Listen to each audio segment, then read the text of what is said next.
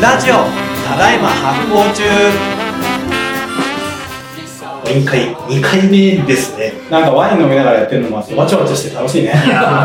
そしてこれめちゃくちゃ美味しいちょっとあこれ音声だけですね分かんないかもしれないけどこれ何ですか？キリストの血ですか？そうですキリストの血です大きく言ったら元をたどれば、はい、はいこれこれえどどんえーこれはですね、はいフランスのボジョレー地方、うんえー、と皆さんボジョレーヌーボであご存知の方も多いんじゃないですかね、えーフランスのまあ中央部う少し下の方なんですけど、うんえーガメイという品種を使ってましてあ画面も聞いたことある、そうなんですそのこのまたガメイがすごくやっぱりヌーボーで結構ね、親しまれてる方はすごいこう、ジュースみたいとか、うんそういうこう軽軽軽いイメージがあると思うんですけど、すごくポテンシャル高くて、あの本当に20年、30年熟成にも耐えるような、ポテンシャルの高い品種なんですうーんで、今やっぱりボジョレーって、まだ土地が安いので、結構その新規参入しやすい場所と言われてるんですよ、フランスの、はいはいで、やっぱりその新しい生産者うんが次々生まれてるので、すごくまあ個性のあるワイン。今までのボジョレーワインの感じなかったものとかえーが出始めてるので、すごく僕は注目してる地域。えー、新しい味がどんどん生まれてってるところなんですねそうですねこれめっちゃ美味しい。めちゃくちゃうまいですねよかったです。で、またエチケットが、ね、平子さんにも見ていただいたんですけど、あの、工房の、真菌類の胞子みたいな形ですそうね。なんですよ。おそらくそれをイメージしたのじゃないかな。そのちょっと情報がわからないので、はい何とも言えないんですそけれどとスパイクウイルスか。スパイクウイルス。そしてそれをセレクトして持ってきてくれたってことでいすよや、ねやっぱりね、そういう関連づいてる方と一緒に飲みたいなって。素晴らしい。嬉しい絶対ワインってやっぱりきっかけは、があるんですよね。はいやっぱりその生産者の。はいい。ちょっとリスナーのみんなとね、みんな、なんか、みんなでこの感じで飲みたいね。 あねなんか、リスナーのみんなと飲めればいいなって今すごい。ねワインの話しながらね最高だね。まあ、近々ね。ちょっとそういう形、そういうの作ろやりましょう。なんかやろう。う。なんかやりましょう。いつかやりましょう。いつか。僕らしか、近くやりましょう。僕らしょっちゅうやってます。そそんな遠くない時に、今日のこのコラボでさらにみんなで飲めるのなんかやります。そうですね。頑張って考えあましょう。メンバーでやりましょう。考えましょう。はい。そうで、前回の続きが僕の質問だ。何でしたっけあの、えっと、キリスト、まあ、あの、ワインと、えーキリスト教が、あの、近い位置にある信仰と結びついてるって話があったと思うんですけれど、えーっと、パンがキリストの肉、えーワインがキリストの血っていうような表現で、あ,、うんああの、前回も話されたと思うんですけど、それを、こう、食べる、飲むって、京都にとってどういう位置づけ、どういう行為なのって、これね、純粋な疑問として思っ気たになって僕も調べたの。うん調べたことあるんですかさすが。すげえ。で、諸説あるから、はいちょっとこれも一つの話だっていうふうに思ってほしいんだけど、はい。そのユダヤ教の中で、そのキリスト教に誘るユダヤ教の中で、はいあの、えー、生き血を口にしてはならない。えー血とは魂のエッセンスであると。はうんなのであるから、生き血を口にしてはならないって教えがある。はうい。んユダヤ教の中う。うんんで。で、逆に言うとさ、生き血口にしてたんだろうね。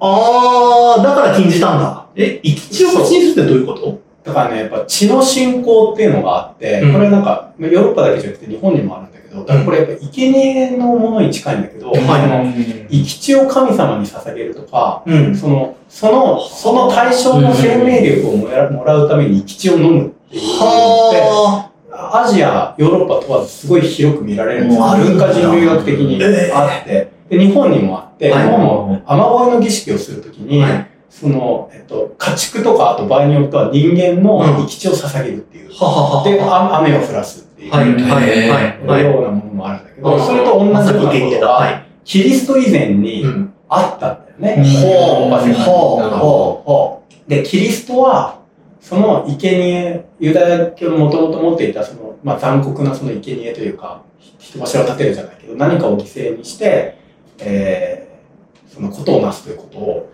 やめさせたかった。う。なるほど。だから禁じたんだ。だから最後の生贄は自分であると。はあい。マジで、私の血と私の肉を食べることで、うん。食材をしなさいと。マジかよ。であー今までの、まあ、これ一つの考え方。すげえ、どんどん点と点が重なってきますね。これちょっと怖くなってきたぞ、僕今。それもイエイエスさんの言葉ですよね。イエス・キリストの言葉ですよね。えっとね、えっ今あ、違うと、んですかえーイエス・キリストの直接は言ってない。あ、なるほど。あ、そうなんですあか。の、結構肉と血を食べなさいって話はして、それがあがないとなるんだってことは言ってる。罪があがないとなるんあんだ。たは会社入ったんか。そんで、だけどそれを元、それを巡る解釈がいっぱいある。うん。だかはら、私の血と肉を持って罪があがないとしなさいっていうことは言ってる。あそれは教えとして伝わってるもんうんだけ事実どなんですね。どういう意味があるのかっていうことの解釈なんだよねなるほど。で、えっと、一つの解釈としては、そのキリスト以前に行われていた、その生贄というもの、何か人を犠牲にして、うんあの、ことをな、まあ、社会の統治をするみたいあ。なのを、まあ、ある種そのキリストは一番最後、自分を最後、その最後として、て。で、いやで、ある種のそのデデモンストレーションだから、そのうん肉と血というものを、もう私以外のものがやらないとあ私、なるほど。もう私で最後にしてということですね。すげえ、うまいことできてるけど。っていう解釈があって、はいはいはいはい別の解釈をしてる人もいるけど、僕はなんかすごく面白いなと思う。そうですね。それはものすごく。うん。生き血が魂のエネルギーっていうのはね、でやもっぱり生き血が魂のエネルギーだっていうのは、これはもう本当に人類学的にそういうものがやっぱあだる。ってなんか、全然ファンタジーの話ですけど、魔女のなんか作る時のレシピで何々の生き血みたいななんかあるじゃないですか。あれって多分その生命エネルギーを注ぐみたいな意味合いで入れられてるんだろうでともさ思ただいま発行中的に言うと、生き血って最高で、はいまず、まず、まず、まええ、落ち着いていけてない。ず、まず無菌状態なんだよ。生き血って。ほ血液の中には菌いないから、はあ無菌なんだよ。悪い菌がいない。う。はい。で、えっと、ナトリウムが0.9%含まれている。ああ、人に必要な成分が、まあ血だもんな。うで、ビタミンとかミネラルも結構ある。ーん。あ、でじゃタンパク質もある。あ、はい。あ、ほんとリアル生命エネルギーになったじゃん。あ、じゃあ、普通にいいんですね、体に。うん、生き血いいと思います。いいと思い ます。一押しじゃないんだ。一押しじゃない。ちょっと友達の生き血とかもらってない。ちょっとちょうだい。元気ない、元気ないね。強いて言うなら、すっぽんの地とかは確ね。かにそうですけどあー言いますよねうんだからやっぱり血ってそれぐらい特別なもので、なるだだからこそその生贄だったり儀式にいっぱい使われて、あっーていうのもあるんだけど、やっぱりそのキリスト教っていうのはその友愛の精神によって、うん。なんかそういうなんか残酷なものを収めて、はいずっとうん。あの、まあ、その、りある種、なんかその、連帯によってやっぱり生きていくっていう。あー社会性のアップデートだよね。はい。うんだから本当に、日本における仏教の導入と似てるよね。うん。であり、禁じたけれど、あの、まあ、それをこうう、ワイン、キリストの血、ワインを飲むことで食材していくんだよっていうふうなものがあったからこそ、キリスト教が広まったところでブドウ畑どんどん作ろうってなったって思うと、うんなかなかつね、ながる話っだてと思うから僕はなんかその、ね、ある種その、キリスキリストが死ぬ以前は、うんやっぱりその生き生き血がいろんなところに捧げられていて、うんうんで、それによって犠牲になってる人たちがいっぱいいて、なうんっていうのに対して、やっぱりそれをこう、ある種その儀式化することによって、は実際のその犠牲というものをなくしてデモンストレーション化していくっていううん。のは、説はなるほどなと思う。なるほど。いや、すげえ、こんな回答来るのこそうそう。れ、マジあか。のいや一諸説あるから ね。一つの考えそう、方そうですね、そうですね。もちろなんん、か、池に石ポンって投げたら、竜出てきた。そんなつもりだなと思ったんですけど、ねワインのこと話そうと思ったけど、ワインのこと勉強させていただいてる。ほんまに で実際ワインそのものの話じゃないから。でもまあ、ただそう、そういうところも、その、だからキ、キリスト教っていうのは仏教とかと一緒で、うんその原始的な宗教から一個何かを差し替えた宗教だったから、うんはいはいはいはいはいだから世界三大宗教って全部、その前から宗教はあったんだけど、うん道徳観を一個差し替えてる宗教だった。なるほど。はあ価値観を新しく作ってアップデートしたからこそ、ムーブメントになったんだそう、仏教、イスラム教、キリスト教っていうのが。うんで、その差し替えのすごい、あれ一つの具体的な例として、やっぱり僕はそのキリストの生き地っていうのがあるんだと思うんだよね。あめちゃくちゃ面い。白いな。ありがとうございます。はい。って書いて、回答で。そうじゃない、そうじゃないよって説もいっぱいあるからね。そうですねそういうのをちょっとお便りもらいたいな。面白いなと思った考え方です。うんうん。いやいや、ありがとうございます。めっちゃ面白かったいでや、面白かったですね。す。元の本筋どこでしたっけえっと、宗教と一緒にはい。ワインが広がって広まってきちゃうよっていう。はいうんで、南仏の方も、だから、あの、ぶどう作り盛んで、うんまあ、フランスに関しては、ナウスの方から、あの、徐々にこせせっかくなので、お二人の専門のフランスの話を徹底的に聞いていくのが結構いんじゃないこちらの専門だ。シンさん。今日は3人で逃げ出して、ヨシキさんがね、全部受け止める。みこし、みこし担ぐぞ。う、受け止められるかなはい。で、えっ、と、えー中世ぐらいには、中世っていうか、もっと前か、いつぐらいには、えーそのフランスにある程度、ワインの文化が根付いていたんですかえーっと、おそらく、うーもうすでにに2000年前ぐらいにはうん。じあったんじゃないかと。ゃあもう本当に、あの、ロローマ時代ぐらいの。そうですね。そのローマ侵攻から始まっていったのうで、それぐらいですよね。うん。大体。うん詳しくその、あの、年代はパシッとは言えないんですけど、うんまあそれぐらいから、だんだん根付いていったのかなと思います。カエサル遠征に行ってますよね。んカイローマさゆんゆ理由返す返すあみたいですね。うん。で、めっちゃね、あの、ガリア新、ガリア制服みたいなのしてはいはいはいあの辺やって、ヤッホーみたいなことやってるじゃないですか。はいはいはい。進行されるみ側んからな知ってるあるあるみたいに言われてる。ちょっと僕そう、は。なんかね、僕も歴史的にそこまで詳しくないので、あんまり応対できないで。ですその時に、やっぱり、あの、ワイン、ブドウ栽培も運ばれてた可能性はあるってことですよね、2000年前とか。そうですね。はい。で、まあその、庶民まで、まあやっぱ、そのさっき言ってたそのキリスト、宗教の関係で使うっていう要素の方が大きかったんですけど、あの、庶民に降りてきたのって、もうちょっと先どれぐらいかだったらとみ思うんんなですのよね。。うーん、どうなんやろう。その、やっぱりその、おフランス革命が終わってから、まあすごい最近。で、そこで、まあ、これは、あのー定かではないですけど、うんあのーもともとやっぱその、皇帝文化というか、うんあのー街で、その飲食店とかなかったんですね、その、フランス革命ままはあはあはあはあ。で。で、フランス革命が起こってから、その、個人である今の形態ですよね。うん。しょ商人みたいな人は、そうです、そうです。が飲食飲食店の。飲食店ですね。うん今まではその、あの、宮廷にお料理を出すとか、うんワインを出すうんみたいな感じだったので、うんそこまで広まってなかったと思うんですけど、やっぱそっからじゃないですかね。うんうんはい。で、まあ、その町に店ができて、そこでワインも親しまれるようになったうんうん。うんうん。じゃないですかね。じゃあ18世紀から19世紀にかけて。なんですかね。庶民が飲み出したのは。おそらく。うん、それ、最近ですよねめちゃめちゃ最近やう。ん、だと思いますよ。やっぱそのフランス革命ってすごく一つの起点になってた。でもそういう貴族ってでも結構ワインの歴史に関わってるというか、イメージは変わりますようんね。今飲んでるこのガメイ、はいあのフランスのブルゴーニュってすごい有名な土地で今がピノ・ノワールの産地とされてる。うんうん。そこもともとガメイやってたのそうそうそう、ほとんど革命。全部ガメイが埋まってたんだけへど、ーなんかその時の、その、収めてた人が、ガメイより俺ピノ・ノワールの方が好きやねん。おーはいはちょ、画面全部やめて、ピロノワールにしいて、やば。ひどい。ってなって、今、その一大産地になってる。マジっすか結構わがままで、なんか、鶴の人が、そう鶴の人がね、変わるみたいなとこもあると思うんうでんすよ。うん。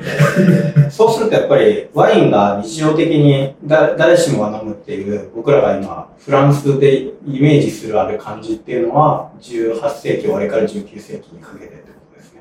そうだと思います。うんはいでも街で飲まれるために、その農村部が作って持ってってたみたいな感じなんですかその、村民も飲んでたりしてたんですかねあその村民も皆さん飲み始めたのは、やっぱりそのフランス革命以降やと思うんですよね。うんあそれまではもうこれせっかく醸したのに全部あげなきゃいけないんだみたいな。ねちょっと献上するみたいな感じそういう。いや、ちょっといいかな、日本の米と一緒で。まあ、あの、まあ、隠れて飲むほどじゃないと思うんですけど、そんな主力として、あの、飲まれてなかったとは思います。そうすると日本人の方が酒飲みまくるの早いですね時期。あいつぐらいから飲みまくってんですか江戸時代の中期ぐらいには結構飲み始めてるちょ、ちょ、ちょ、七八だから17世紀、16世紀、17世紀ぐらいから結構飲み始めてますその時って、清酒ですか日本酒ですかもう接種できてますね。たただ、家でブロックみたいたいなのを作るあそう、だから、16世紀、17世紀に日本人結構酒、庶民的に飲んでるから、ー江戸時代のところでうんだから、そういう意味で言うと、日本人酒飲みですね。まあ、そうなのかな。でもフランス、まあじゃあちょっと18世紀、19世紀始まって、ワイン大国みたいな感じになったイメージ。そこからはじゃあたくさんの人が飲みまくっ1800年代からですね。ワイン大国ってやっぱ思います、フランス。ちょっとその以前に。うーん世界一のワイン大国。なんか僕は、あの、この話するとあれなんですけど、ワイン、あんまり興味なくて、ずっと。なんで、あの、いろいろなところの産地が出始まってからワインのこと知り始まったんですよ。うん。あの、南アメリカとか、チリワインとか。なので、あんまりその、どこがってあ思わないんですけど、まあ、あるとしたらフランス、イタリア。世界一のワイン大国。はい。まあ、ワインといえばみたいな。で、なんかその後にアップデートされたのが、ジョージアみたいなのが来たっていうのは、ちょっと話したことになるんです実際どうなんですかいや、僕の視点ですよ。僕の視点ですけど、僕は世界一のワイン大国だと思ってるんですよ、フランスは。あ、へえ。その、ただね、数字的なことを言うと、うん飲んでる量で言ったらアメリカが1位。うんアメリカは多分せ生産消費1位でアメリカ。そうです。で、作ってる量で言ったらね、イタリアが1位。あ、うんそうなんだ、アメリカじゃないんだ。アメリカじゃないんですよ。はイタリアと、あの、フランスがい行ったり来たりするんですけど、でも、僕はななぜ世界一と思うかというと、やっぱこう味ですよね。ああ。そう味とこう多様性というか。はい。あとまあフランスのワインの歴史の中で、その確立化されてきたっていうのが、やっぱりその、突起すべきことというか、うんうんやっぱりその格付け、いわゆるその、はいは例えば、 AOC。そうです、そうです。あ AOC ーっていう、その、えー、格付けがあるんですけども、ん。そこが明確化して、すごく細かく、あのーされてきたんですね。うんそこ、が、すごいフランスワインの文化として、大きい部分かなと思います。うん。いや、これは、 AOC の説明をちょっとしといた方がいい。そうですね。AOC の説明をして、次回、近代から現代におけるワインの話に移っていきましょう。ああ、いいっすね。 AOC、AOC なんですか AOC は、えっ、と、原産地故障製造では言って、はいはいあのー例えば、その、規制として、えー、例えばぶ、ぶどうの収穫量はここまで。で、この地域でしか、この名前は名乗れない。名前というのは、その、エチケットに、エチケットというのはラベルですね。ワインのラベル。これに、ここまでしか書けない。例えば、村の名前とか、畑の名前。これは、この区画で、えー、決められた、あー方法によって、えー、栽培、もしくは醸造されてないと名乗れないっていう原産地故障制度。うーん。うんうんうんそれが、あの、すごく細かく分かれてるんですね。はいはい。やっぱりそのイタリアとかに、地域を守るためのものなんか。そうなんですよ。はまさにそうで。イタリアとかにも結構あるんですけど、やっぱ緩いんですよね。あフランスに比べてはあなので、フランスワインはここれだけこう、確立してきたっていううん。ところですよね。うん。うん。なんかその、どこで作られてるかっていう絞り込みがすごいってことですそうです、そうでうす。ん特にあの、ブルゴーニュとかはすごいそうですね。はい。で、ボルドーは、その、格付けって言って、1級から5級っていうのがあるんですけど、まあそこで明確に、こう、えーフランス万博を機に制定されたんですかね、それは。その、格付け。ボうんボルドーのメドクの格付け。うんうん。まあそういうのが結構細かか、かかって、まあフランスワインが、の歴史ができてきたってういんうことですかね。うん。やっぱりポイントは格付けっすよね。そうですだかね。ら、なんか、その、ま、えっ、と、今回、はい。ワインのはとコラボ企画なんですよ、これ。で、このこん、これを聞いてる皆さんは、ただいま発行中を聞いてるんですけど、そうですね。あの、えっと、イッシーと僕は、ワインの輪にお呼ばれして話してる会がね、あるんだそうですねあワインの輪を聞かないといけない。この配信が出てる頃は僕らのワインの輪にゲスト出てもらったやつも出てますよね。そこで僕、山梨のワインの話をしてるそうですねーそことクロスする話ですそうですね。ね。山梨のワインが日本一だと思うって僕はね、うん思ってるんだけど、理由は一番美味しいからじゃなくて、あの、で作り手が一番だからじゃなくて、飲み手が一番だからだっていう話をしたんだけどうんうんうんうん、結構ね、みんなワインってそのものづくりでどれだけ美味しいものをこう作りたい、こだわって作るかっていう話だと思ってるんだけれども、実は違うと思っていて、うんそうでもなくて、飲み手が作り手と同じぐらい大事っていうのが、ワインのすごく大きな特徴だな。っいや、もう絶対できるですよね、そこは。うんていう話が次回だね。うんはい。そして、えーワインの輪の僕らゲスト出演からもぜひ聞いてほしいですね。ちょっとクロスオーバーする話なんで。はい。さらに改造の価格のはい。話。ただいま途中では聞けない話をしておりますので、よろしくお願いいたします。この番組は制作発行デパートメント協賛バリューブックスで下北沢ただいま発行中スタジオからお届けしておりますポッドキャストは Spotify 映像は発行デパートメントの YouTube チャンネルで視聴できますチャンネル登録